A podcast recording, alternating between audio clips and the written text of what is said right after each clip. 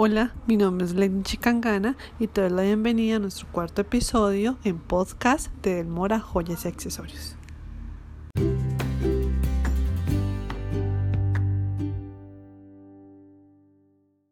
Hoy te quiero hablar acerca de qué joyas o accesorios debemos usar adecuadamente en nuestras manos. Debemos tener presente lo que queremos lograr con nuestros atuendos u outfits diarios. Para hablarte sinceramente, todas las mujeres queremos llamar la atención, que lleguemos a cualquier lugar y las miradas se concentren o se centren en nosotras. Por eso es importante no alterar el punto focal y que las personas terminen mirando más nuestros looks que a nosotros mismos, el cual pues no es nuestro objetivo.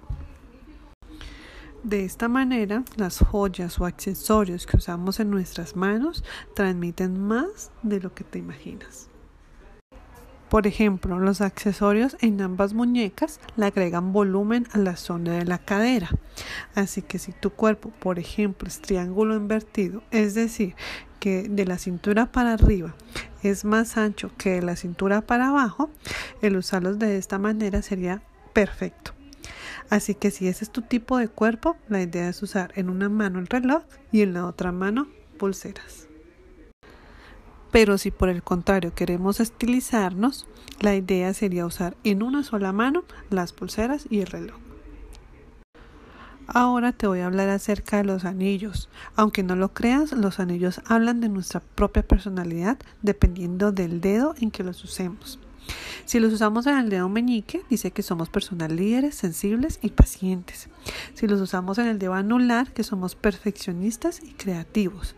En el dedo medio o en el llamado corazón, nos dice que somos personas decididas. Si los usamos en el índice, que somos personas seguras y nos gusta el poder. Y finalmente, si los usamos en el dedo gordito, o sea, en el pulgar, que somos personas apasionadas y entregadas. Hay otro accesorio que también está tomando mucha fuerza en las manos, que es el famoso Curve. El Curve es una, un accesorio, una joya que se utiliza en la palma de la mano. Cuando utilicemos esta, este accesorio, esta joya, lo recomendable es no usar anillos para que no se vea muy recargado.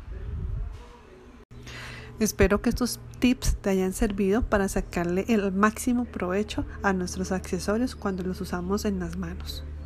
Escríbeme qué tema te gustaría que habláramos en podcast. Nos vemos en nuestro próximo episodio.